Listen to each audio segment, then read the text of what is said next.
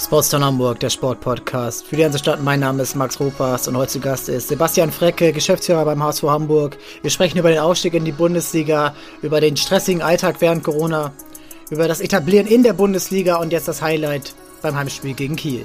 Viel Spaß und los geht's!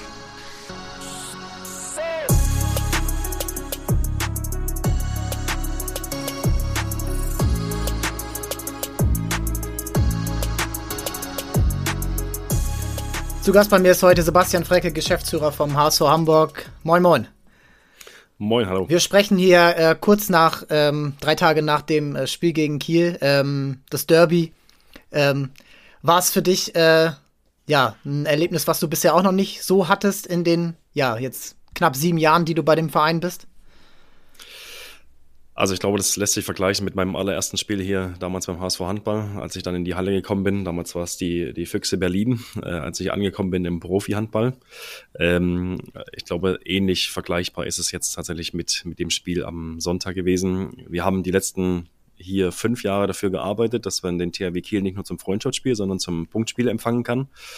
Wir hätten uns natürlich die Rahmenbedingungen ein bisschen anders gewünscht, äh, wenn wir jetzt auf die Pandemie gucken etc. Aber trotz alledem durften wir 8500 Leute in die Halle lassen und ich glaube, es war ein Spektakel, auch wenn es sportlich in der ersten Halbzeit ein bisschen deutlich war, aber ich glaube, summa summarum ist das genau diese, dieser Moment, für den man hier arbeitet tatsächlich. Ja, aber ich genau was du sagst, eben ein, in einem Pflichtspiel eine Klatsche von Kiel zu bekommen, ist noch was anderes. Also man hat sich erarbeitet, man hat, es war deutlich, äh, es hat alles zusammengepasst bei Kiel, guter Torwartleistung, gute Verteidigung. Jogi Bitter hatte nicht seinen besten Tag und dann steht gegen Kiel natürlich mal 15 zu 6 auf, äh, zur Halbzeit und ähm, in der Halle war es trotzdem ein, ja, ein Handballfest. Äh, Kieler Fans, Hamburger Fans haben sich, ja, haben sich alles gegeben. Äh, gute Stimmung auch von Anfang an. Ähm, das, ähm, ja, trotz der angespannteren Lage generell, aber wie gesagt, in der Halle war es wie immer ein gutes ja, Konzept und man hat es echt, es hat echt Laune gemacht, sowas wieder in Hamburg zu sehen. Und ähm, das wird auch hoffentlich so weitergehen und dann im neuen Jahr dann auch ja, neue Spiele in dieser, in dieser Form bekommen. Ähm, wir wollen anfangen ähm, bei unserem Jahresblick, Rück, Rückblick, aber äh, mit fünf kleinen Fragen.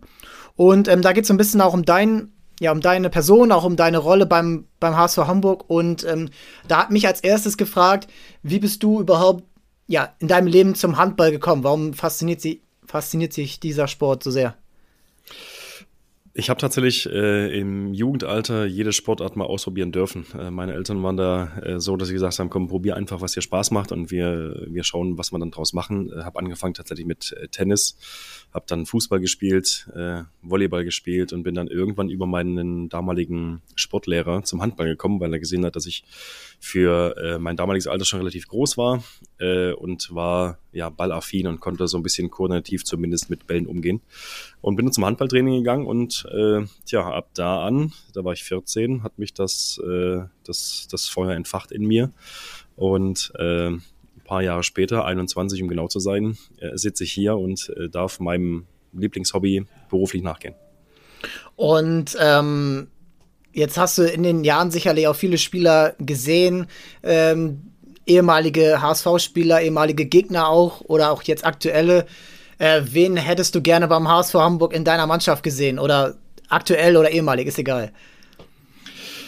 Also da bin ich ganz ehrlich, ähm, mit der Truppe, die wir aktuell haben, äh, das ist für mich äh, zum jetzigen Zeitpunkt die beste Mannschaft, die sich der Verein vorstellen kann. Das äh, muss man ganz klar sagen. Ähm, ich könnte jetzt natürlich so ein paar Namen aufzählen, aber ähm, was uns hier ganz gut tut und die letzten Jahre auch begleitet, ist ganz einfach dieses äh, Hier und Jetzt Leben. Und ähm, wir genießen das sehr, dass die Mannschaft, die wir jetzt aktuell haben, so funktioniert, äh, 14 Habenpunkte nach 14 Spieltagen äh, hat.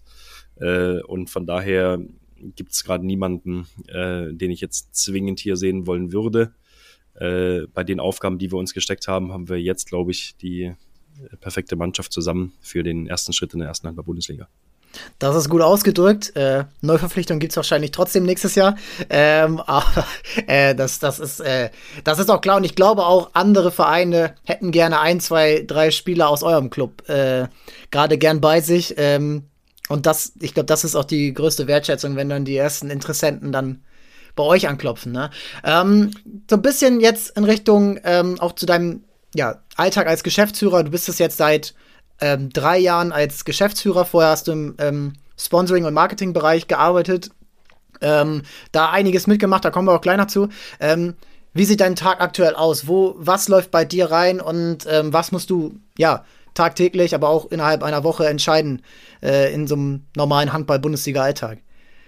Das Schöne ist, und das liebe ich auch in meinem Beruf, dass man eigentlich am Morgen nicht wirklich weiß, was einen am Tag erwartet. Äh, das ist das Schöne. Natürlich hat man seine Termine, die man im Kalender stehen hat. Und ohne den Kalender, das hat man die, die seit den ersten Jahren gemerkt, funktioniert der Alltag auch nicht. Das heißt, Termine, die nicht im Kalender stehen, sind keine Termine. Das ist manchmal gut und manchmal schlecht, tatsächlich, wenn man sich vergessen hat einzutragen.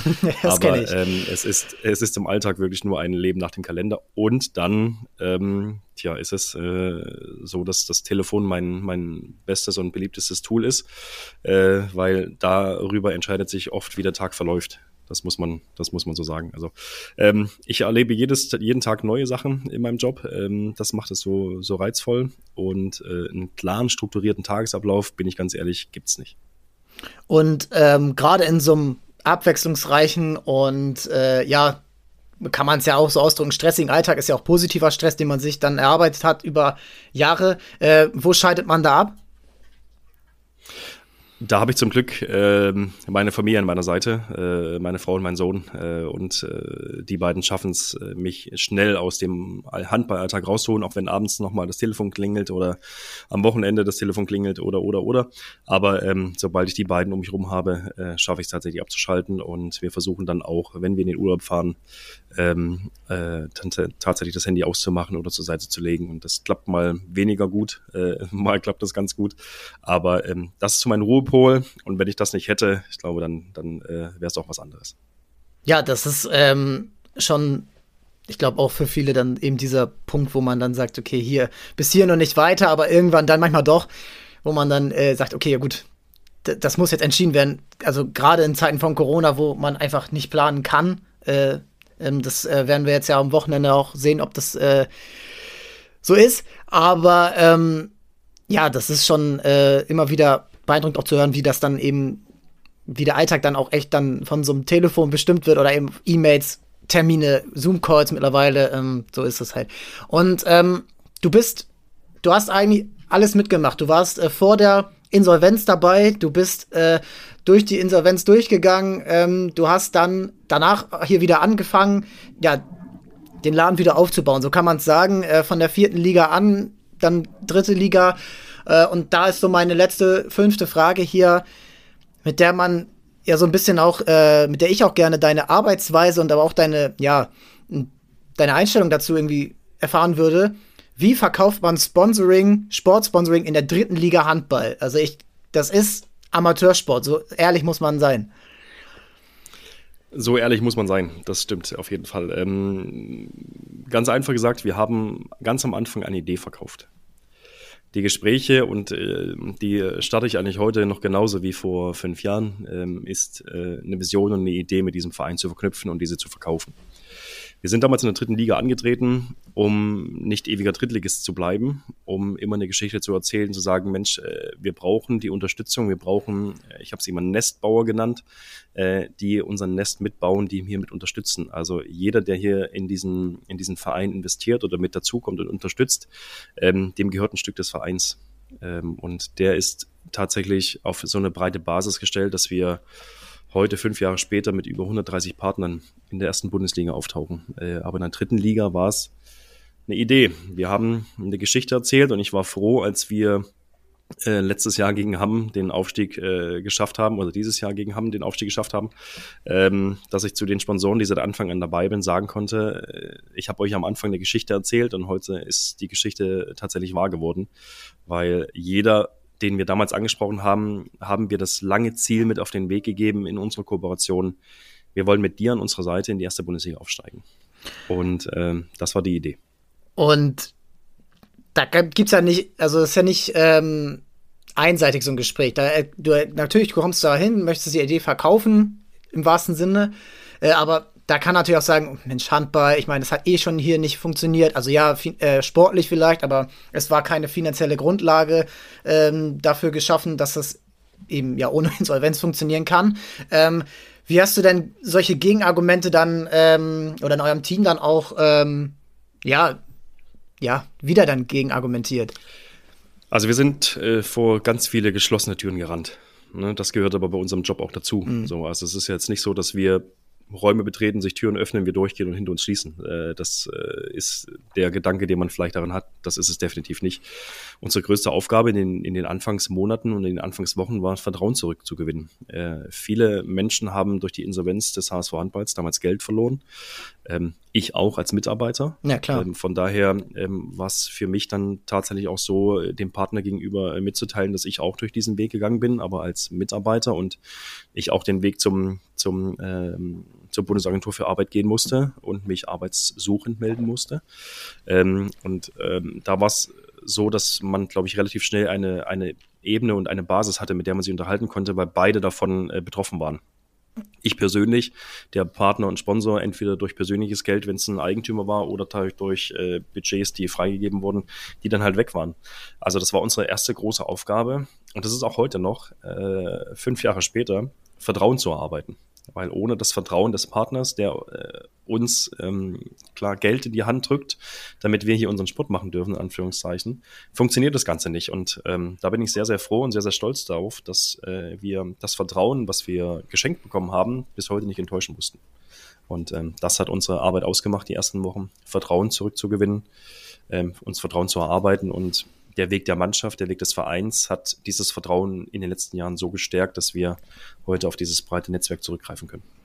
Da hilft es natürlich auch, wenn man dann eben ja, Protagonisten hat, die dann eben diesen Weg weitergehen, weil äh, es wäre was anderes, wenn ihr jetzt sagt, okay, wir haben uns jetzt fünf Jahre hochgearbeitet und, äh, und ähm, dann, ja, die, die es geschafft haben, die werden dann aussortiert und wir holen dann einen Bundesliga-reifen Kader mit Bundesliga-erfahrenen Spielern und ähm, die Spieler sind äh, ein großer Teil der Spieler ist äh, seit fünf Jahren dabei. Ähm, manche seit ein paar weniger Jahren, aber die haben diesen Weg in den unteren Ligen mitgemacht. Und ähm, da sind wir jetzt eigentlich auch schon dabei. Ähm, ah, noch mal ganz kurz. Das hilft natürlich auch, wenn dann eben sowas ähm, auf der Abendseite steht. Wenn dann Live Tissier oder Niklas Weller eine Mannschaft anführen und jetzt auch in der Bundesliga, sagen wir mal, eine große Rolle spielen da muss man auch sagen, dass das Glück war in dem Moment auf unserer Seite. Dass, äh, wenn man unseren Verlauf ansieht, vom Aufstieg der, der Oberligamannschaft äh, bis hin zum Aufstieg in die Bundesligamannschaft, das ist ein rein linearer Verlauf. Äh, es gab in den letzten Jahren keine Delle.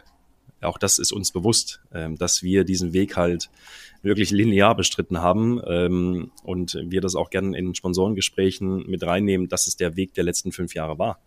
Äh, das, das ist ganz normal Glück, das muss man auch ganz klar sagen. Das hätte auch anders laufen können und ich weiß nicht, ob die Entwicklung des Vereins auch so gelaufen wäre, wenn es eine sportliche Delle gegeben hätte. Ähm, da bin ich, da bin ich ganz ehrlich. Äh, jetzt werden wir daran gemessen an den Leistungen, die wir heute in der Bundesliga bringen. So und da haben wir das Glück. Äh, du hast es gesagt, dass wir Spieler dabei haben wie Niklas Weller, der äh, die Cinderella-Story im Handball geschrieben hat, vom Oberligaspieler bis zum Bundesliga-Kreisläufer und äh, sogar Alfred Gislason als Nationaltrainer kennt schon seinen Namen. Ja, äh, ich glaube, das ist schon, das ist schon auf jeden Fall äh, eine besondere Geschichte und ich glaube, das macht auch den Erfolg der letzten Jahre auf, dass es sportlich äh, gut gelaufen ist und davon partizipiert die restliche Arbeit und unser restlicher Arbeitsalltag. Ähm, wenn es sportlich gut läuft und wenn diese Entwicklung diesen Weg nimmt, den sie genommen hat, macht es uns viel, viel einfacher, ähm, als wenn es nicht der Fall wäre. Ja, es ist, ähm, das passt gut zusammen, kann man so sagen. Ähm, und in dieser, wir wollen ja jetzt ins Jahr zurückblicken und ähm, das ging natürlich noch los in der zweiten Liga. Ähm, die fast die ganze Saison kurz zum Vorschluss wurde dann ein paar Zuschauer wurden dann reingelassen. Ähm, war Geisterspiele. Ähm, ihr hattet Corona-Fälle in der Mannschaft. Ähm, ihr hattet natürlich ständig Corona-Fälle bei den Gegnern äh, oder irgendwelche Spielverlegungen oder irgendwelche Umterminierungen, Heimspiele, die dann ähm, ja äh, dann getauscht wurden, glaube ich. Äh, dann musstet ihr noch die Hallen wechseln, weil, weil die, weil die Alsterdorfer Sporthalle nicht bespielbar war. Ähm, da kommt natürlich für dich dann auch viel zusammen und ich glaube, daher kommt dann auch deine Aussage, so einen Tag kann man nicht planen, äh, im letzten Jahr sowieso nicht. Ähm, wie wird sowas, was war so der durchgehende, ja, wie sagt man, äh, die durchgehende Haltung in so einer Saison, wo es sportlich läuft, aber ähm, ja, diese, ähm, diese, dieses Chaos drumherum ja jeden Tag gemanagt werden muss. Wie, wie geht man damit äh, um? Ja, Flexibilität, das war das Stichwort, was uns tatsächlich äh, jeden Tag äh, seit dem 9. März begleitet hat. Äh, wir haben unser letztes Spiel gegen Bietigheim damals in der Sporthalle Hamburg äh, stattfinden lassen dürfen. Ja, das war noch 2020, ne? Also das ist ja jetzt schon. Das war noch 2020, aber ähm, so muss, ja. wenn du mich jetzt fragst, wo die letzten ein und dreiviertel Jahre hin sind, äh, ich kann es dir gar nicht so genau beantworten, weil äh, wir haben tagtäglich mit diesem Thema zu tun. Ähm, das ist so und ich weiß es noch ganz genau, dass wir ähm, vor dem Anpfiff gegen Bietigheim zu Hause am 9. März ähm, die Nachricht bekommen haben, dass Jens Spahn verkündet hat, dass Großveranstaltungen sofort abgesagt werden sollen und wir uns gar nicht sicher waren, ob wir jetzt anpfeifen sollen oder nicht. Mhm. Wir haben das dann mit äh, gutem Gewissen gemacht äh, und äh, haben unser Spiel gespielt. Und äh, wenn du uns gefragt hättest, dass wir gewusst hätten, dass das das letzte für knapp ein Jahr ist, was wir mit Zuschauern äh, machen dürfen, dann hätten wir gesagt, ja, das äh, wird so nicht funktionieren. Und das haben wir auch zum Anfang der Pandemie gesagt, ähm, dass wir zwei, drei Spiele ohne Zuschauer und ohne staatlichen Hilfen, das sollte, sollte jeder Verein schaffen. Ab dem vierten, fünften, sechsten Spiel ist es nicht machbar. Wir sind nun mal eine Sportart, die okay. ähm, zwei Einnahmenfelder hat. Das ist das Sponsoring und das ist das Ticketing. Äh, und wenn du Sponsoren auch aus der Halle lassen musst, wenn du die Fans nicht in die Halle lassen darfst, etc., ähm, war das natürlich ein Riesenthema. Aber ähm, und du hast es auch angesprochen, wir hatten Corona in der Mannschaft und ich weiß es ganz genau. Ich saß am am äh, Abendbrotstisch. Äh, meine Eltern waren zu Gast. Und ich bekomme den Anruf aus dem Labor, dass wir die ersten Positivfälle hatten. Und dann war es ja nicht nur einer, sondern es waren direkt fünf, ähm, die wir damals äh, positiv gemeldet hatten. Aus dem fünften ist dann noch ein Sechster entstanden. Ähm, und ab da war es ganz einfach. Ähm, handeln. Also viel zum Überlegen blieb nicht, sondern wir mussten gucken, dass wir, weil wir auch zu dem Zeitpunkt einfach auf medizinischer Seite noch nicht so viel wussten, was jetzt genau passiert mit den Jungs. Ähm, Nimmt es leichte Verläufe, gibt es schwere Verläufe etc. Das waren alles Themen, die im, im Kopf rumgeschwirrt sind. Ähm, wir mussten den Spielbetrieb unterbrechen, ähm, haben dann in der, in der Liga gemeinsam dafür gestimmt, dass die Liga abgebrochen wird mussten die Jungs alle in Quarantäne setzen, 14 Tage. Ähm, wir hatten einen Spieler dabei, der war insgesamt 28 äh, Tage in Quarantäne, weil er sich am letzten Tag der Quarantäne noch als positiv rausgestellt hat. Mhm. Auch das sind so Themen, die wir, die wir irgendwie handeln mussten. Wir haben dann innerhalb von kürzester Zeit reagiert und haben die Jungs mit, mit Spinningrädern, mit äh, Gewichten zu Hause versorgt. Um ganz einfach so ein bisschen ja, die Körperlichkeit da zu behalten. Und das äh, ja, waren Themen und ähm, auch bei der zweiten Quarantäne, als die Jungs in Aue gespielt haben, ähm, war es so, dass wir dann vorbereitet waren. Viele hatten ihr Rad noch zu Hause stehen. Oh. Na, immerhin. Und so mussten wir das zumindest nicht neu besorgen. So, und von daher, ja, war das ein Thema, ähm, was uns heute immer wieder begleitet. Wir sehen es jetzt mit dem Spiel gegen Berlin am Wochenende, dass es sein kann, dass es nicht gespielt wird und wir kriegen kurz vorher Bescheid, dass die Liga sagt, ja, machen wir nicht. Und dann ja, schauen wir mal. Also Flexibilität, äh, das äh, können wir seit einem Dreivierteljahr ganz gut. Ja, ich, da seid ihr natürlich nicht alleine, aber das macht es ja auch nicht einfacher. Ähm, Gerade wenn dann auch ähm, du immer wieder warten musst, können wir spielen, können wir, äh, können wir trainieren. Also allein die ganzen Regeln, die gemacht werden, macht es überhaupt Sinn zu spielen? Weil irgendwann ist es dann ja auch eine, äh, eine ständige Frage, okay, wir, wir, wir verbrennen hier, äh, wir brennen jetzt kein Geld, aber es ist halt schon natürlich äh, ein krasser, ein krasser Unterschied, äh, als wenn die Halle voll ist. Ähm, und ähm, ich glaube natürlich auch, dass in der Zeit es sehr gut tut, sportlichen Erfolg zu haben, weil du ja sonst ähm, gerade in der zweiten Liga, wo du natürlich dann immer nicht weißt, okay, jetzt noch ein Jahr, also jetzt das, äh, die neue Saison in der zweiten Liga zu spielen, dann noch ein Jahr Natürlich dann vor weniger Zuschauern, dann spielst du eben nicht in der Barclays Arena gegen Kiel oder Flensburg, sondern eben in der, äh, wahrscheinlich dann in der Sporthalle gegen, ja, äh, gegen äh, Fürstenfeldbruck oder gegen Elbflorenz.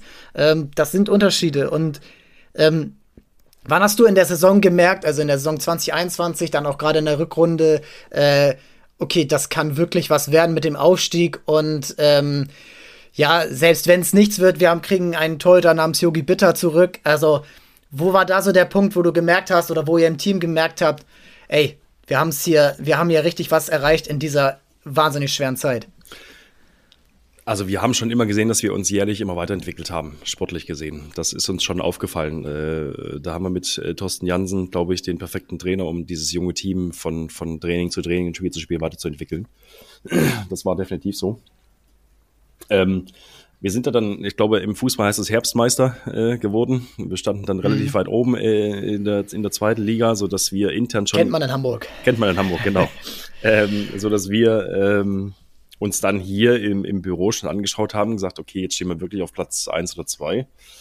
Jetzt müssen wir das Ganze mal beobachten und irgendwie müssen wir uns gefühlt darauf vorbereiten, dass die Jungs das tatsächlich äh, schaffen können. So, also das war, das kann ich ehrlich sagen, eigentlich in dem Jahr noch gar nicht vorgesehen, dass man ähm, sich so weit aufgestellt hat, dass man um den Aufstieg mitspielen, mitspielen möchte.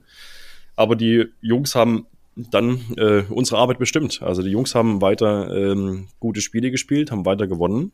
Und wir im Hintergrund haben ganz einfach versucht, ihnen das möglich zu machen, was sie sich bis dahin erarbeitet haben. Und damit zu krönen, dass dieser Verein auch wirklich Bundesliga-reif ist und aufsteigen kann.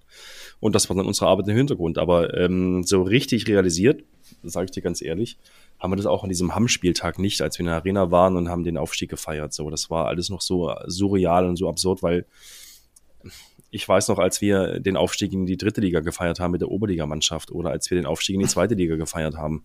Ähm, das ging alles so schnell in den letzten fünf Jahren. Und als wir dann aber mit Sky verhandeln mussten, welche Hallen wir spielen, als wir äh, dann das erste Spiel gegen Frisch auf Göppingen hier in der Arena angepfiffen haben, da kam das erste Mal so an, ja, okay, wir scheinen dazu zu gehören. So, also äh, in der Tabelle steht da tatsächlich HSV Hamburg äh, in der ersten Liga-Tabelle, ja. in derselben Tabelle mit dem THW Kiel, nicht der zweiten Mannschaft, sondern der ersten Mannschaft. Ähm, und so nach und nach äh, hat man das realisiert und äh, jetzt am, am Sonntag das Spiel gegen THW Kiel, das ist, sind halt genau diese Spiele, die, die einem dann ganz klar zeigen, ähm, so richtig Bundesliga äh, ist hart, äh, vor allem die ersten 20 Minuten. So, das war schon sehr, sehr hart. Aber das ist genau das, was wir wollen. Wir wollen, ähm, dass die Jungs ihre Erfahrungen machen in der ersten Liga. Wir wollen, dass wir als Verein uns wieder Erfahrungen äh, machen in der ersten Liga. Also von daher ähm, ging das alles so schnell und äh, man genießt einfach. Das muss man, muss man so sagen. Ja, du, äh, das sollst du auch, ähm, klar. Ähm, du hast jetzt gerade angesprochen, okay, wir mussten dann irgendwann so für die Bundesliga planen. Was heißt das genau? Also was heißt das quasi, spricht man da mit dem Sponsoren, okay, in der ersten Liga brauchen wir, weiß nicht, 20 Prozent mehr? Oder wie, wie ist das, äh, wo, wo, also muss jetzt keine Details verraten äh, von den Zahlen her, aber wie, wie geht man das an? Vor allen Dingen auch mit diesem, ja, wir wissen es nicht, aber vielleicht und äh, wie genau sieht das dann im Alltag aus? Also das sind ja mehrere Sachen, die es da zu klären gab. Ne? Einerseits ist es eine Etatfrage. Ähm, wir hatten in der zweiten Liga so zwei, zweieinhalb Millionen Euro Etat. Und uns war klar, dass wir uns da verbessern müssen, ähm, um einen breiten Kader auf die Beine zu stellen, um einen um einen Kader zu kreieren, der um den Abstieg äh, mitspielen kann, der nicht sofort als Absteiger feststeht, sondern der wirklich äh, versuchen kann, drin zu bleiben oder versuchen soll, drin zu bleiben. Wir hatten das Thema der Halle, wo wir bis ein, kurz vor Start der Saison nicht wussten, ob wir, äh, wie viele Spiele wir in Hamburg machen dürfen, ob wir irgendwie Bundesländer äh, wechseln müssen, um Heimspiele stattfinden zu lassen. Ähm, und bei dem einen oder anderen Sponsor hatten wir schon eine Klausel drin für den Erstligabetrieb, aber einfach nur, weil wir auch da wieder die Idee ähm, zeigen mhm. wollten, dass ja, das Ziel dahin gehen soll. Und von daher waren wir dankbar, dass wir es zumindest in ein paar Verträgen schon hatten. Aber ich kann dir sagen, dass so 95, der, 95 Prozent der Verträge keine Erstliga-Option hatten. Und das bedeutet für uns, äh, und uns ist so mein Team aus äh, mir und Lukas, äh, mit dem ich hier den Vertrieb äh, leite, ähm, auf die Leute loszugehen. Äh, und nicht nur auf die Bestandspartner loszugehen, sondern eben auch natürlich neue Leute anzusprechen, um dieses Thema hier in Hamburg wieder zu unterstützen. Und so haben wir es geschafft, dass wir ähm, auch da eine Entwicklung hingelegt haben, was, was den Sponsoring, äh, was, was die Einnahmen im, im Bereich Vertrieb halt betrifft, dass wir angefangen haben von einem, von einem Umsatz ähm, in zu Drittliga-Zeiten von knapp 350.000 Euro bis hin jetzt zu drei, drei Millionen knapp äh, im Sponsoring. Und das in den letzten fünf Jahren. Und ähm, wenn man sich auf den Markt umschaut, als normale äh, Unternehmen ist das eine, Umsatzsteigerung, die, die ist schon nicht so schlecht, muss man, muss man ganz ehrlich sagen. Ja, ja, klar. Also das ist, äh, das zeigt auf jeden Fall eine, eine gute Kurve. Und ähm, was, was das eine äh, ist, sind die Sponsoren und die, diese Verträge, aber ihr musstet ja sicherlich auch dann äh, bei den Spielern sicherlich nachjusti nachjustieren. Also ihr habt mit einem Niklas Weller verlängert, ihr habt mit einem Leichtes hier verlängert und ähm, die dann natürlich so die, ähm, die Idee dann eben auch auf dem Feld, ähm, auf dem Feld weiter verkörpern.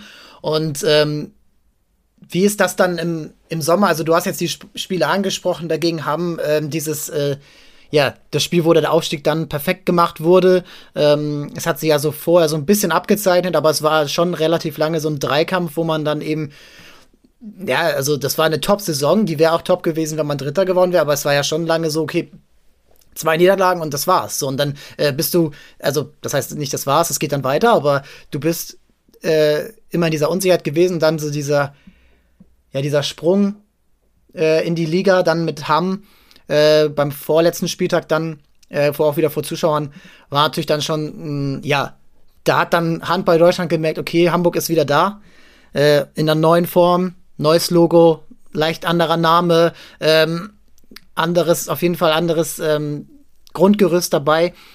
Und ähm, genauso wie du ähm, auf äh, Bestandskunden und neue Kunden losgehst, musst du ja auf neue Spieler losgehen und eben auf, äh, ähm, ich weiß jetzt gar nicht genau, wer da genau dann bei euch dann die, ähm, die äh, im, am Tisch sitzt, wenn dann ein Kaspar Mortensen verpflichtet wird. Kannst du ja gleich mal sagen. Aber ähm, du musst dem ja auch da schon wieder äh, einen Spieler, der bei Barcelona gespielt hat, ähm, natürlich auch wieder eine Geschichte verkaufen, die jetzt, ähm, die jetzt aber, ja, nicht mehr in der dritten Liga oder zweiten Liga stattfindet, sondern jetzt, okay, wir sind in der Bundesliga und müssen uns da langsam vorarbeiten. Klassenerhalt, gesichertes Mittelfeld, oberes Drittel, äh, Pokalerfolge, Pokalteilnahmen.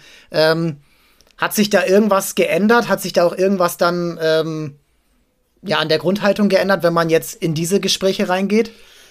Also du hast es richtig beschrieben, ne? wir konnten relativ spät erst äh, Sicherheit auch nach außen äh, zeigen, dass wir wirklich äh, in diesem Jahr Bundesliga spielen. Und bedeutet mit jedem Spieler, mit dem wir gesprochen haben, für den war es wichtig, dass wir Bundesliga spielen. So, und äh, wenn wir das äh, zu dem Zeitpunkt nicht geschafft hätten, würde der Kader heute anders aussehen. Das muss man ganz klar sagen. Ähm, den Kasper Mortensen hätten wir nicht verpflichten können, wenn wir nicht Bundesliga gespielt hätten.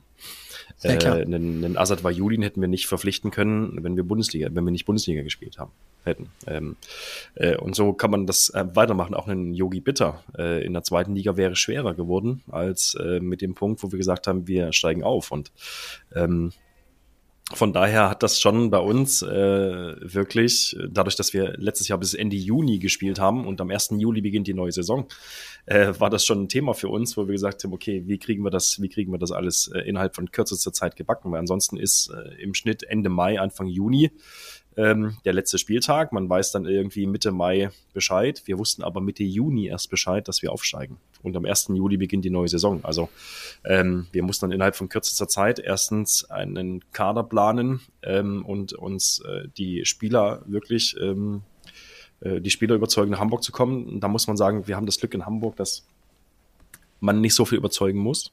Weil einerseits ist es die, die Geschichte, die in Hamburg da ist, dass äh, Spieler Hamburg kennen. Dann haben wir ein Trainerteam mit Thorsten Jansen und Blaženko Laskovic, die natürlich auch bekannt sind.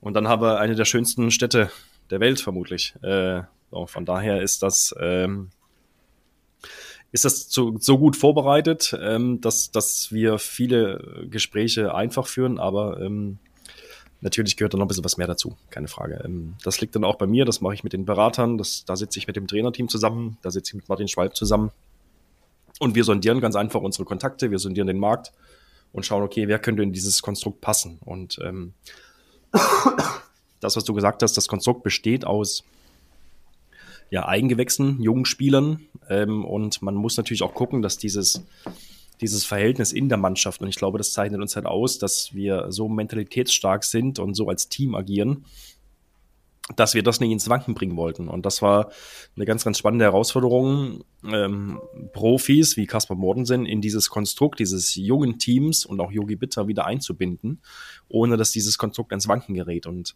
da muss ich den, den Hut vor der Mannschaft ziehen, vor den, vom, vom Trainerteam, dass sie das innerhalb von kürzester Zeit äh, geschafft haben, diese Neuzugänge, und es waren sechs an der Zahl, ähm, so zu integrieren, als ob es keinen Unterschied äh, zuvor gegeben hat, was die Mentalität und diesen Mannschaftszusammenhalt ähm, ausmacht. Und da können wir uns sehr, sehr glücklich schätzen, dass das auch wieder so funktioniert hat. Das hätte auch anders laufen können. Und äh, wir eine so homogene Truppe aktuell auf der Platte stehen haben, ähm, dass es Mannschaften schwerfällt, gegen uns zu spielen. Ja, das sieht man Woche für Woche, dass es ähm, ja, den Gegnern schwerfällt. Also es wurden Spiele gewonnen, es wurden Spiele verloren, es wurden unentschieden gespielt. Aber eigentlich bis auf das Spiel jetzt gegen Kiel war keins außer Reichweite. Ihr habt eigentlich überall lange mitgehalten, auch gegen Flensburg, ähm, wo man hier zu Hause deutlich besser aussah als gegen Kiel. Ähm, Pokalniederlage ganz knapp gegen die Füchse, das hätte auch genauso in die andere Richtung gehen können. Ein Sieg gegen Rhein-Neckar-Löwen, ähm, ein Sieg jetzt gegen Melsung zu Hause ähm, in diesem Nachholspiel, das war, kam ja auch noch dazu. Ähm, es sind, es ist eine richtig starke, äh, eine richtig starke Aufsteigerleistung. Ähm, man ist komplett konkurrenzfähig. Gab so eine kleine Delle gegen äh, Nettelstedt-Lübbecke, wo man ja sich sehr stark geärgert hat, wo man dann ja trotzdem noch nah rankam. Aber gut, wenn du acht Tore innerhalb von zehn Minuten kassierst ungefähr und fast keins wirst, dann, dann geht's halt nicht. Ähm, das wurde aber auch deutlich angesprochen. Ähm, und jetzt 14 Spiele, haben wir gesagt, 14 zu 14 Punkte. Ähm, das ist solides Mittelfeld. Ähm, und du hast die, ähm, das, das sieht echt von Woche zu Woche besser aus. Und man kann nicht sagen, dass die Neuzugänge ähm, ohne die geht gar nichts. Also du hast äh, einen Yogi Bitter, der natürlich überragende Spiele abliefert und mit ihm bist du ein Top-Team in der Bundesliga. Das ist fast, äh, das ist fast äh, Fakt. Und Kaspar Mortensen gibt dir fast zehn Tore pro Spiel durch sieben Meter, durch äh, abgefangene Bälle, Tempo-Gegenstöße, äh, Trickwürfe. Ähm, aber die Mannschaft lebt davon, dass sie eingespielt ist. Und das merkt man seit, ja, seit, seit dem ersten Spieltag. Du, es gibt Momente, und, ähm, es gibt Momente, wo du am Spielfeld dran stehst als Verantwortlicher und guckst auf das Spielfeld und siehst dann eigentlich deine Drittligamannschaft, mit denen du schon in der dritten Liga gespielt hast. Ja, äh, genau. mit dem einzigen Unterschied, dass da hinten Yogi Bitter drin steht, aber ansonsten steht da deine Drittligamannschaft, äh, angeführt von Live Dessier mit 21. Ähm, das ist schon sehr, sehr besonders, dass das so funktioniert und dass ähm, wir das so auf die Platte gespielt oder gespiegelt bekommen. Also das, nein, das ist definitiv so. Und man, also man muss ja auch sagen, mit Kasper Mordensen, das, der kam so ein bisschen wie Kai aus der Kiste zu uns. Ähm, tatsächlich, äh, Schwalbe hatte mich angerufen, dass äh, der Berater sich gemeldet hätte und dass, dass er noch keinen Vertrag hat. Äh, und ich hatte zum Glück Kaspers Telefonnummer noch von 2015, HSV Handball. Mhm. Äh, und habe ihn angeschrieben. Ich sage, ob wir denn einfach mal quatschen wollen. Und äh, wir haben dann gesprochen und ähm, er sagte, er kann sich das super gut vorstellen. Er liebt Hamburg und ähm, so war es dann auch möglich zu sagen, okay, aber das Risiko war natürlich. Als denen da. natürlich auch nah an zu Hause. Keine Frage, keine Frage. Und, ähm, und äh, es war natürlich auch so, dass wir da auch ein Risiko hatten. Wir haben ihn aus einer Verletzung verpflichtet. Ja, er hatte in, in Barcelona viel und oft mit seinem Knie zu tun. Er hat hier bei uns die Vorbereitung nicht mitspielen können, hat kein einziges Vorbereitungsspiel ähm, bestreiten können, einfach nur, um ihm die Zeit zu geben, fit zu sein. Und ähm, jetzt dankt er das Wochenende für Wochenende, ähm, dass er, wie du es gesagt hast, so seine acht bis zehn Tore im Spiel macht. Es ist ähm, wirklich eine, also eine Ergänzung, wie man sie sich wünscht. Erfahrung, Abgezocktheit. Äh, das wird mir wird bei ihm immer sehr deutlich, dass er dann doch schon mal der, das die ein oder andere Schlacht ge gekämpft hat. Äh, und der jungen Achse, auf die ich jetzt mal eben kurz eingehen wollte, eben halt hilft. Also du hast Leichtes hier mit 21, Dominik Axmann schon länger verletzt, 22 Jahre, Phil Wullenweber, ähm, wahrscheinlich einen der härtesten Würfe in der ersten Liga schon, äh, 24. Äh, Jan Kleineider mit 23 auch mit ein paar Verletzungen zu kämpfen gehabt. Thies Bergemann 25. Und dann die beiden Kapitäne, Niklas Weller 28, Lukas Ossenkopf auch 28. Äh, Ossenkopf ist jetzt aktuell ein bisschen ähm, hinten dran, hat jetzt wahrscheinlich wichtige Minuten jetzt gegen Kiel bekommen, mhm. wo er sich zeigen konnte, was auch ähm, äh, live auch ja ordentlich aussah. Man hat ja dann am Ende auch gut mitgehalten und den Abstand, den äh, zu Kiel nicht noch größer hat werden lassen. Ähm, und ähm, wie, wie ist das im täglichen Alltag, wenn, ja, wie du sagst, Live Tissier, äh, man sieht es auch in den Auszeiten, Ansagen macht, äh, Niklas Weller äh, sagt, seinem, seinem Kreisläufer Manuel Spät, was der schon andere, äh, ja, der Nationalspieler ist. So. Es ist, es ist vollkommen, ähm, ja, ausgeglichen. Ähm, merkt man da auch so, wie, wie lässt sich so die Entwicklung dieser Jungs im Alltag spüren? Ähm, ist da eine andere Körperhaltung, wenn, wenn sie in die Halle reinkommen oder ins Büro? Nein, das sind noch genau die gleichen Jungs, die hier zu Oberliga-Zeiten oder äh, ich war Co-Trainer mit äh, neben Toto Jansen in der A-Jugend-Bundesliga damals mit Live, äh, Axel und Clay. Ähm, von daher sind es immer noch die gleichen Jungs. Ne? Äh, aber eine Anekdote, als äh, wir Manu spät verpflichtet haben und er auch hier im Training aufgetaucht ist und äh, er dann das erste Mal gegen oder mit äh, Niklas Weller spielen musste, sagte, ja, er hat schon viel über Niklas gehört, aber dass er wirklich so gut ist, hätte er nicht gedacht. Ähm, also äh, da, da sieht man halt auch, dass, dass die Jungs tatsächlich Qualität haben. So, und das zeigen sie halt äh, in jedem Spiel. In Live des Hier hat sich ähm, mit seinem Talent und mit seiner Disziplin, dass er arbeitet, dass er, dass die Mannschaft, egal wie alt die Jungs neben ihm sind, äh, dass die auf ihn hören und dass sie ihm vertrauen. Und das Vertrauen hat er sich auch erarbeitet. Ähm, und ich glaube, da hat er mit Thorsten Jansen einen Trainer, wo er sich auch so entwickeln konnte. Ähm, oft ist es ja so, dass junge Spieler dann kurze Spielzeiten bekommen. Ähm, wir haben aber ganz klar das Zeichen ihm auch gegenüber gesetzt, dass, dass er die klare Nummer eins auf der Rückraum-Mitte-Position ist. Und äh, mit das diesem. Das beweist er auch Woche für Woche. Genau, mit diesem Selbstbewusstsein, mit diesem auch Vertrauen, was er von uns bekommen hat, das zahlt er uns zurück mit Leistung. Und ähm, das haben wir auf verschiedensten Positionen äh, genauso. Und von daher äh, nein, das sind, äh, das musste ich auch lernen vor sieben Jahren. Das sind ganz normale Menschen, das sind ganz normale Jungs. Ich bin als äh, großer HSV-Handball-Fan damals nach Hamburg gekommen und stand dann das erste Mal in der Kabine äh, vor, vor damals einem Pascal Hens, vor einem Yogi Bitter, die ähm, als Handballer einfach Idole sind. Ähm, summa summarum sind es ganz normale Menschen so. Und ich habe, äh, ich weiß auch noch, Yogi Bitter äh, damals angerufen. Wir haben äh, in Bad Schwartau gespielt. Und ich habe es auf Sportdeutschland TV zu Hause äh, geschaut und äh, war zu dem Zeitpunkt nicht mit den Tor der Leistung zufrieden im Spiel. ähm, und habe dann einfach da das. hilft so ein Telefonbuch. Hab dann das Handy in die Hand genommen und habe Yogi Bitter angerufen. Und äh, er ist mit einem äh, mit einem Lachen ans Telefon gegangen und hat mich gefragt, was los? Brauchst du einen Torhüter? Hab im Hintergrund gehört, dass er dasselbe Spiel geguckt hat wie ich. Also er hat das, ja. das Spiel verfolgt und hat gesehen, okay, ja, und äh, da hat das Telefon halt einfach gepasst. Und aus dem Telefonat ist dann äh, tatsächlich ein Treffen geworden, wo ich ihm dann die Idee unseren weiteres Weges äh, erklärt habe. Und er stand eigentlich kurz vor Vertragsunterschrift bei einem anderen Verein. Ähm, und wir haben es dann in zwei zusätzlichen Gesprächen geschafft, ihm wirklich davon zu überzeugen, dass, dass dieses Konstrukt hier auf breiten Beinen steht. Dass ähm, wir gern die Zukunft, was die Handball-Bundesliga dieses Vereins betrifft, gern um ihn drumherum aufbauen wollen. Als äh, klare Führungspersönlichkeit, als auch Gesicht nach außen. Und ja, so konnten wir dann äh, Yogi Bitter verpflichten. So und äh, das war auch wieder Glück und Zufall. Also manchmal gehört es halt einfach in unseren Tagesablauf dazu. Ja, das hilft natürlich, wenn man äh, so ein Telefonbuch hat und äh, dann auch das eben machen kann und eben auch, äh, ich merke das manchmal beim, beim HSV Fußball, dass äh, man immer wieder hört von alten Spielern, einem Lan Petric oder Raphael van der Vaart, die hängen irgendwie alle immer noch an diesem Verein und ich glaube, so war es dann auch, äh, so wird es einem Pascal Hens gehen, einem Mimi Kraus, einem Yogi Bitter offensichtlich äh, wahrscheinlich auch ein Duvniak, auch wenn er jetzt auf der anderen Seite gespielt hat. Äh, dazu, äh, ich glaube, eine größere Ehre gibt's nicht, als wenn Live-TC von Domagoj Duvniak kurz genommen wird und äh, mal durch eine offensive Deckung aber sowas von auf dem Spiel genommen. Also er, er hat alles gegeben, es war ein Fight, aber äh, da äh, dass, dass ein Duvniak das macht, auch mit seinen 33 Jahren, ähm, ich glaube, das ist eine, das ist ein Ritterschlag. Auch da muss man sagen, das haben sich die Jungs, diesen Respekt vom, vom THW Kiel haben sie die Jungs erarbeitet in den, in den ja. 13 Spielen vorher, dass äh, eine perfekt aufgestellte und perfekt motivierte Kieler Mannschaft hierher kommt. Ähm, man hat in Nettelstedt-Lübbecke gesehen, wenn es nicht so ganz passt bei denen, dann ähm, geht halt auch mal äh, in die andere Richtung. Und ich glaube, das wollte man auf allem auf der Welt hier vermeiden, dass man gegen den, gegen den zweiten Aufsteiger auch noch Punkte lässt.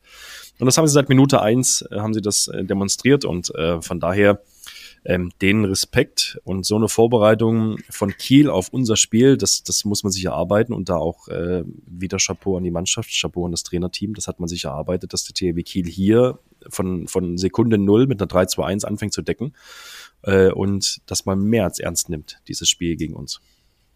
Ich glaube auch, dass so ja, so Mannschaften wie Kiel oder in anderen Sportarten, FC Bayern, Barcelona, ähm, LA Lakers, keine Ahnung. Die, die markieren sich so ihre Top-Spiele im Kalender. Und ähm, das ist, auch wenn es vielleicht noch tabellarisch noch nicht ganz da ist, aber vom Prestige her, live im, im NDR bei Sky, äh, Halle ist voll, äh, Dominik Klein ist TV-Experte an der Seite. Es sind ähm, eben andere, äh, ja, andere Rahmenbedingungen, als wenn du eben nach Nettelstedt fährst. Das ist ähm, bei allem Respekt natürlich und der HSV hat dort verloren. Also ist ja klar, das ist eine gute Mannschaft, aber es ist, glaube ich, dann immer noch was anderes. Äh, wir sind jetzt im Dezember 2021. Ähm, die Saison ist halb durch. Es folgt jetzt die Europameisterschaft.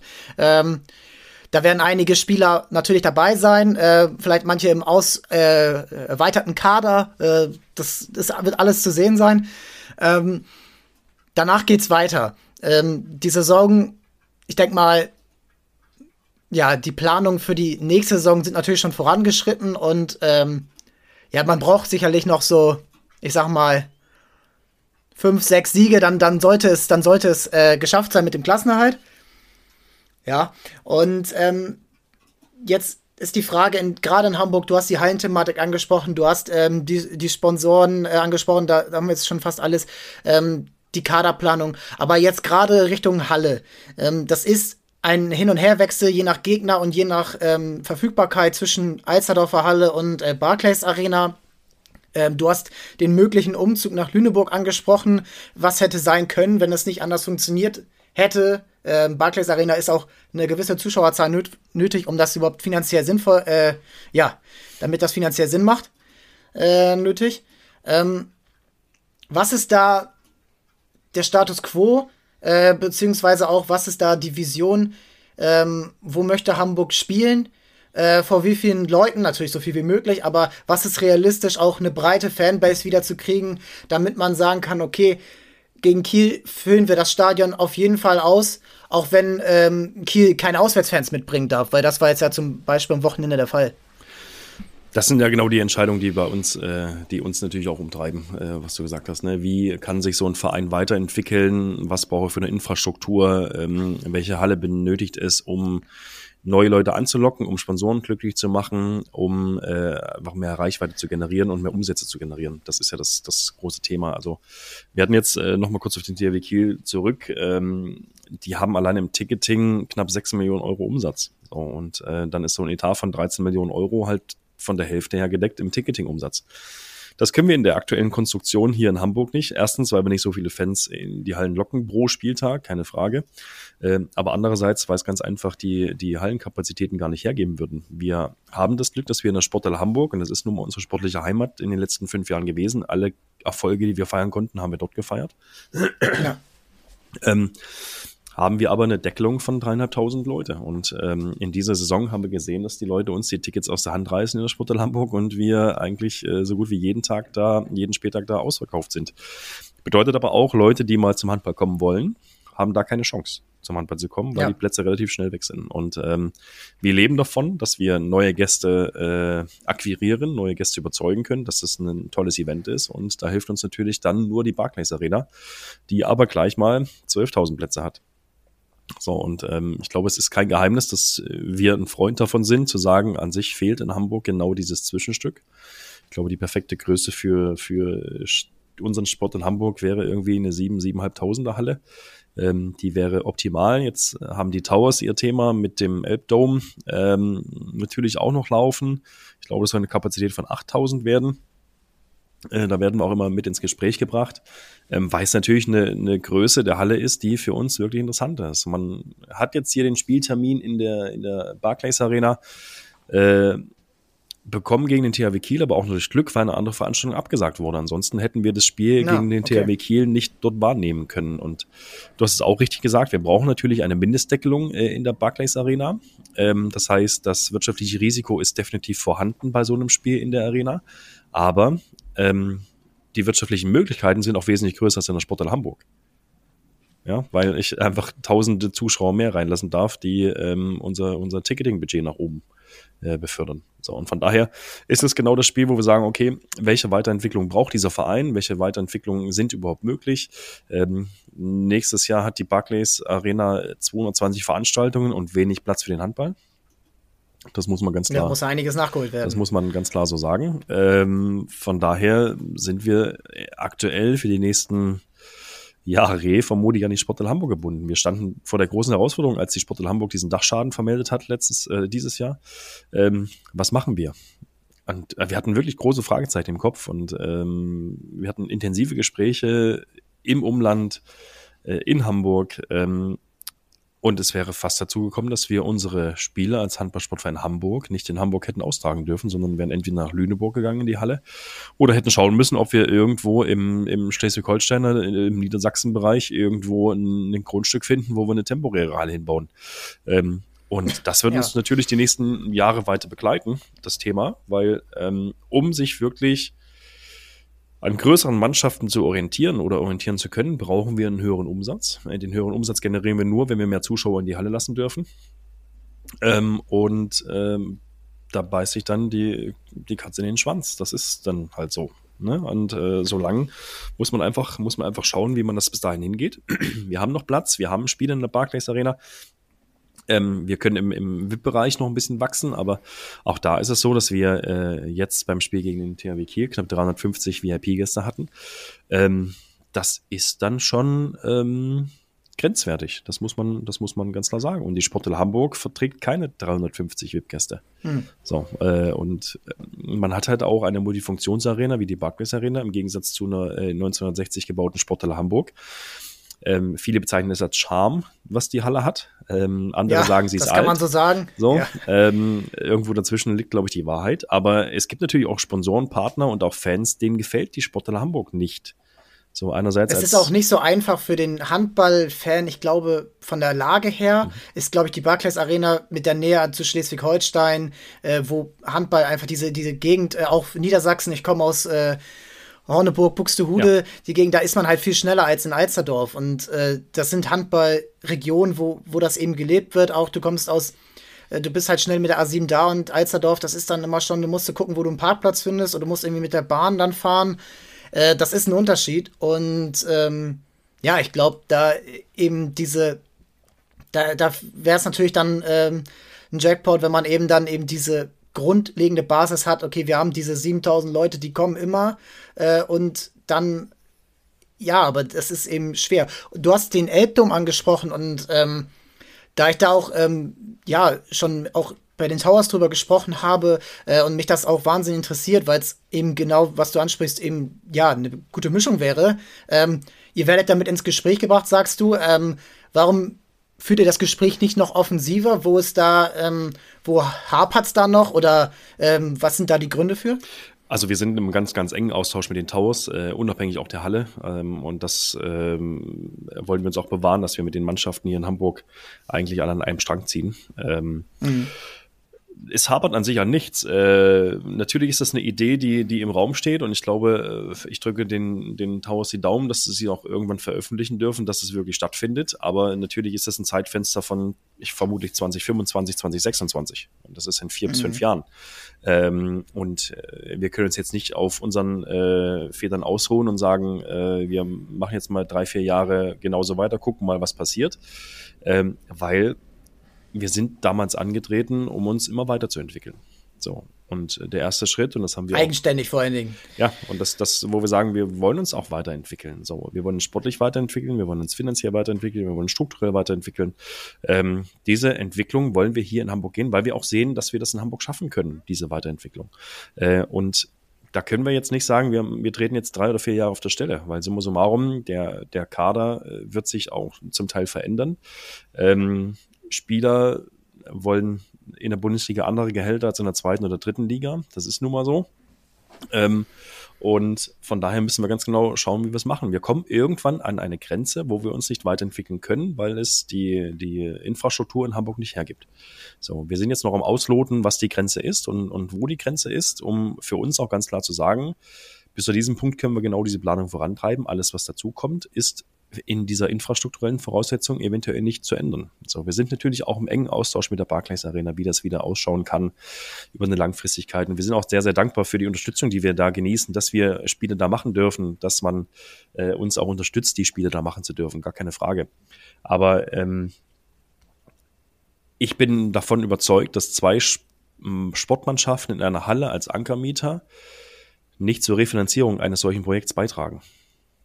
Ah, okay. Das muss man, das muss man auch äh, betrachten. Es ist eine, der wirtschaftliche Case in dieser ganzen Geschichte und ich glaube, es wird nach außen kolportiert, dass es irgendwie 180, 200 Millionen Euro sind, die der Elbdaum äh, kosten würde, privat finanziert. Mhm.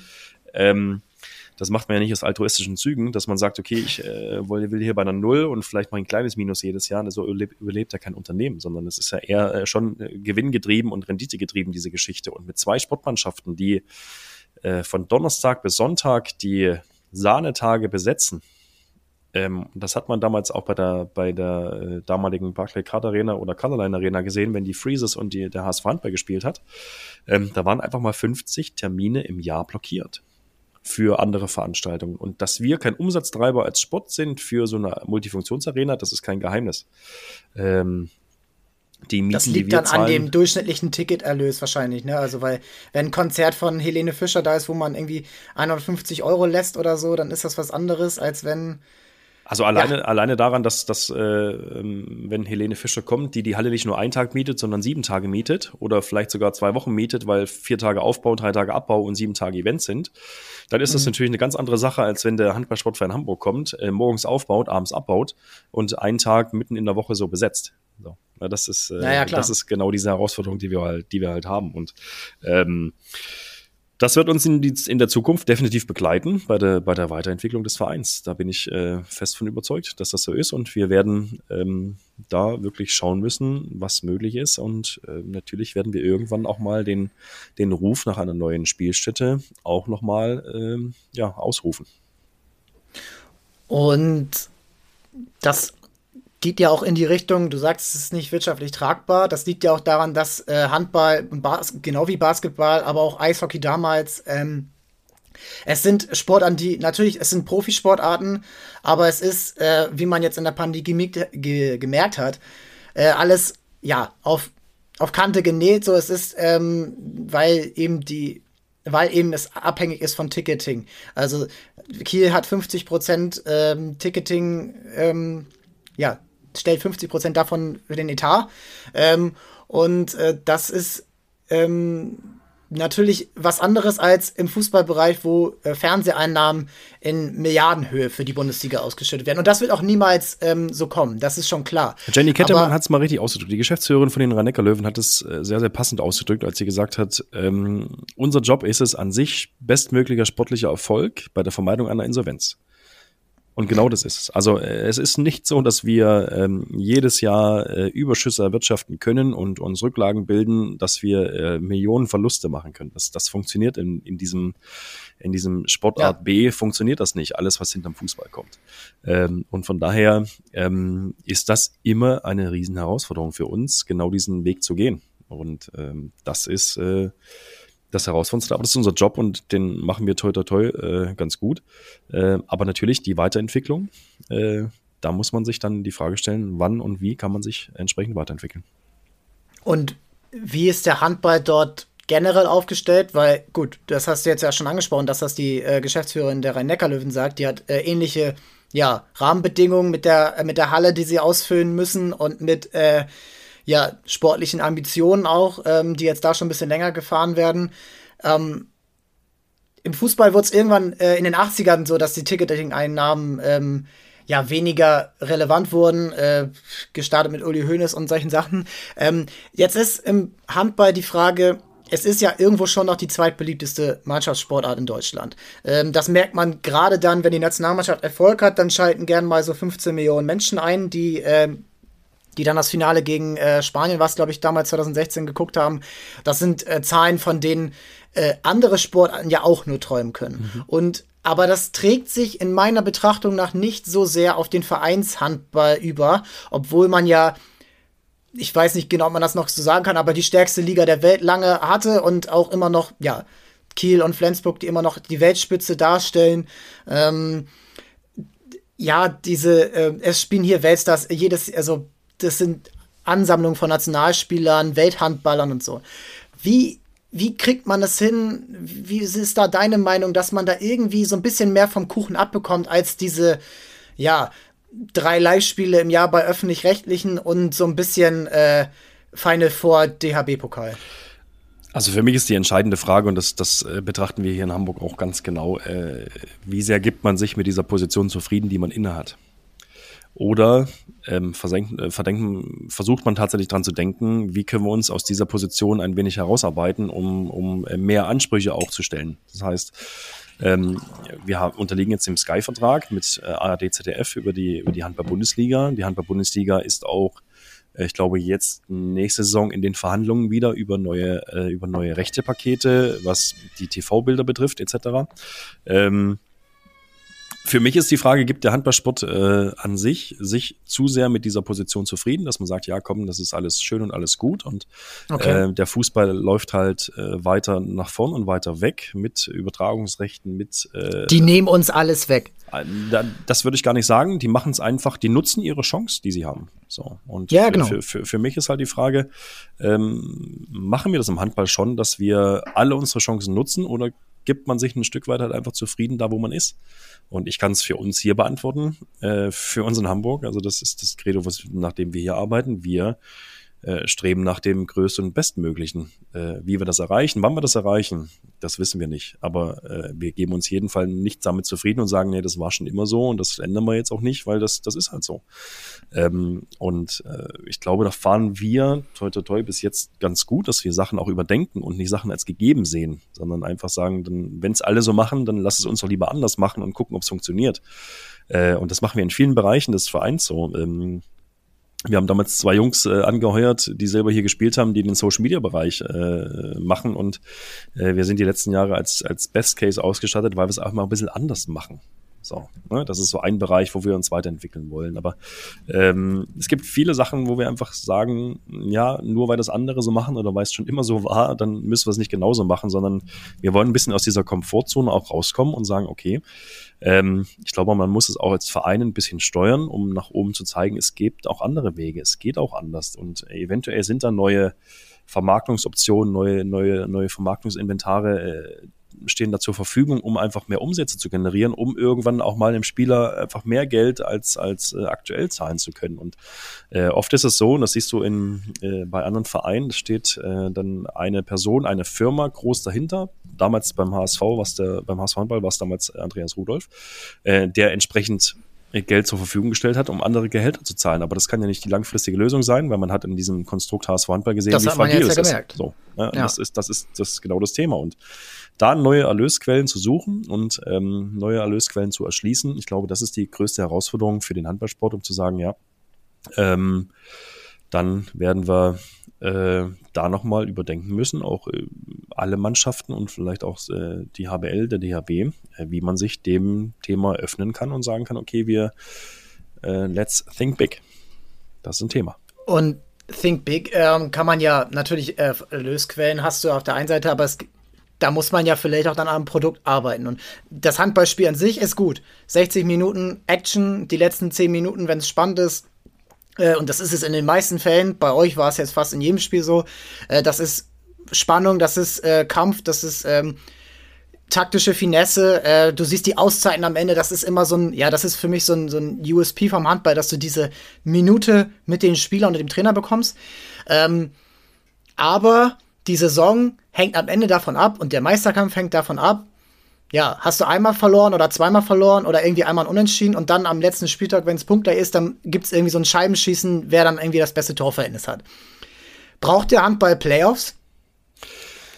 Das ist eine ganz spannende Frage. Ich glaube, äh, das wurde auch schon mal diskutiert. Ich, äh, ja, ja, ich habe einiges ich, mitverfolgt, aber. Ich, äh, ich sehe es tatsächlich nicht. Also man fragt sich, man muss sich natürlich fragen, ähm, Playoffs ist kommt aus Amerika, kommt aus Amerika, da, da ist dieses Event ein ganz anderes. So und man muss sich in Deutschland auch die Frage stellen: Muss man einen, einen Spieltag eher als Event betrachten? Ist die Eventisierung eines eines Sportereignisses ist das der Weg, den man gehen muss, um höhere äh, Einnahmen zu erzielen, um mehr Reichweite zu generieren, um neue Leute da äh, tatsächlich in die Arenen oder in die Hallen oder wie auch immer zu locken. Das ist auf jeden Fall ein Thema, dem, mit dem wir uns auch äh, befassen und zu sagen, okay, wie können wir das, das, das Spiel zum Event machen, weil an sich. Ähm, unser Sport ist leider Gottes nur zweimal 30 Minuten lang. So, ne? Und danach wir haben nur, nach Hause. Genau, also. wir haben nur zweimal 30 Minuten. Ne? Und wenn du äh, in anderen Städten bist, dann kommt der Gast fünf Minuten vor Anpfiff oder zehn Minuten vor Anpfiff, ähm, guckt 30 Minuten Halbzeitpause, geht vielleicht in der Halbzeitpause mal pinkeln oder holt sich ein Bier, äh, guckt die nächsten 30 Minuten, geht wieder nach Hause. So, und äh, wenn du nach Amerika rüberschaust, ähm, dann sind das Halbtages- oder Ganztages-Events, wenn ich zum Sport gehe. So, und, ähm, ich glaube, das ist dann immer so ein bisschen schwer, das dann so zu verkaufen, aber ich glaube, die Playoffs, die es ja auch im Basketball und im Eishockey gibt, das sind natürlich Sportarten mit amerikanischem oder kanadischem Hintergrund, aber es ist schon, äh, ich glaube, für den Handball fände ich's, gerade auch für den HSV Hamburg jetzt, wenn du Achter wirst oder Siebter und du kommst dann irgendwie das irgendwie nochmal zweimal im Jahr gegen Kiel spielen, ähm, also eine bessere Werbung, vielleicht auch irgendwann so terminieren, dass man vielleicht nicht dann konkurriert mit Champions League und Bundesliga-Finale, Fußball. Äh, ja, ich glaube, äh, viele sträuben sich ja dagegen, aber ich glaube, aber dann stellt man sich die Frage, Sport, welchem Sport wird es besser tun als im Handball? Ja, äh, bin ich, bin ich bei dir, aber dann stellt man sich die Frage, ähm, braucht man dann jedes Jahr eine EM und jedes Jahr eine WM? So, ne? das man, ich bräuchte man, es nicht. Wenn man also, das dann dementsprechend hat. Oder ist das ganz einfach äh, ähm, ja, so weit drüber, dass man sagt, nein, an sich könnte man sich dem Rhythmus des Fußballs äh, anschließen und sagen, man macht das alle zwei Jahre oder alle, alle, alle vier Jahre entsprechend so. Also das, das ist. Weil das davon ist ja auch der HSV Hamburg nicht viel hat. Weil das Handball ist in Deutschland eher so ein Nationalmannschaftssport, Sport, der ähm, ja so dann die Vereine so mit, die Vereine schwimmen mit, aber sind meistens keine eigenständigen ähm, ja, Institutionen würde ich es jetzt mal so bezeichnen. Die Frage ist halt, ob man mit so einem Playoff-Gedanken tatsächlich nochmal die, die Etats äh, entsprechend verschiebt, weil es gibt natürlich Mannschaften, die immer damit planen können, in die Playoffs zu kommen. Die haben einen höheren Umsatz an Ticketing-Einnahmen etc. Die haben dann vielleicht noch ein bisschen mehr vom, vom TV-Geld ab. Und dann ähm, ist es, glaube ich, schon so, dass du äh, da nochmal größere Etatunterschiede hast, als es tatsächlich jetzt äh, bei uns in der Liga ist. Äh, ich glaube, beim Basketball, Gut. beim Basketball ist es schon so, wenn ich jetzt einen FC Bayern München Basketball ansehe, die einen Etat, glaube ich, von 20 Millionen haben, äh, und dann siehst du, ähm, die Einstiegshürde in die, in die BBL ist, sind, glaube ich, drei bis vier Millionen Euro. Das ist ja, dann das Gap, der, der, das ist schon entscheidend, ne? Und ähm, das könnte man sich da natürlich dann äh, daraus auch entwickeln. Es wird, es ist weiter entspannt und äh, ich glaube, da muss man dann auch, ähm, ja, wie du sagst, äh, neu denken, äh, die aktuellen Bestandteil, äh, ja, Bestandsaufnahme hinterfragen und ähm, die nächsten Großevents wie die Handball EM 2024 dann auch ja als vielleicht als Punkt nehmen. Sebastian, ich danke dir. Äh, es war ähm, war ein tolles Gespräch, hat äh, ja, viele Insights gegeben und ähm, ja, es war ein erfolgreiches Jahr für euch. Ähm, 2022 soll ähnlich werden. Ähm, das hat Spaß gemacht. Sehr gern, Max. Äh, hat mir auch Spaß gemacht. Vielen Dank. Ähm, und ja, ich hoffe, dass wir die nächsten Jahre weiter so erfolgreich hier in Hamburg Geschichte schreiben können und äh, vielleicht hören wir uns ja dann nochmal. Das auf jeden Fall. Äh, das, äh, egal wie es sportlich läuft, da bleiben wir hinterher. Vielen Dank. Sehr gut. Max, danke dir. Das war's für diese Woche. Jahresrückblick eines, ja, haben wir besprochen, erfolgreichen Jahres für den HSV Hamburg. Ähm, gekrönt jetzt mit diesem Spiel gegen Kiel, auch wenn es sportlich eben nicht so lief. Ähm, das ist aber zu akzeptieren, wenn man ähm, sich das nach diesen Jahren erarbeitet hat und dann mal eben einen auf den Deckel bekommt. Ähm, ja, sehr interessante Aussagen auch Richtung Halle, Richtung ähm, Vermarktung, Richtung, ja, auch wie es vonstatten läuft, mit so einer Spielerverpflichtung von einem Kaspar Mortensen oder einem Yogi Bitter ähm, fand ich sehr gut. Und ähm, ja, ich bin gespannt, wie es nächstes Jahr weitergeht und wie es dann auch perspektivisch mit dem Haus Hamburg weitergeht und ob eben diese, ja, diese Herausforderungen dann auch eben gemeistert werden können.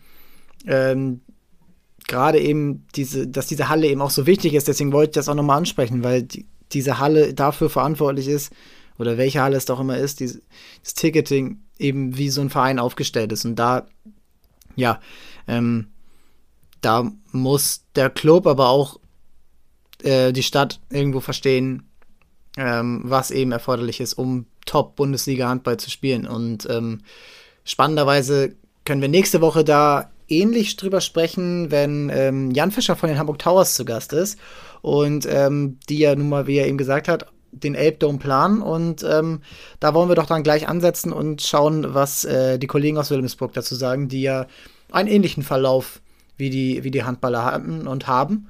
Und ähm, ja, das ist immer schön, das dann äh, gegenüberzulegen. Bis dahin ähm, gilt von mir, bleibt gesund. Am Wochenende geht es weiter. Ähm, der HSV spielt zu Hause gegen Rostock. Ähm, die ähm, St. Pauli spielt in Düsseldorf. Dann ähm, haben wir die Towers, ähm, ja, die heute am Mittwoch ähm, bei Redaktionsschluss war das Spiel gegen Wroclaw noch nicht beendet äh, im Europacup ähm, angetreten sind. Und äh, jetzt am Wochenende das nächste Spiel dann in Ulm ähm, haben. Und ähm, ja, da natürlich auch wieder einen Top-Gegner ähm, vor der Brust haben, den man ähm, bespielen muss, den man schlagen will, aber völlig offener Ausgang, wie so oft in der BBL. Und ähm, ja, dann geht es natürlich schon so langsam Richtung Weihnachten, Richtung Winterpause.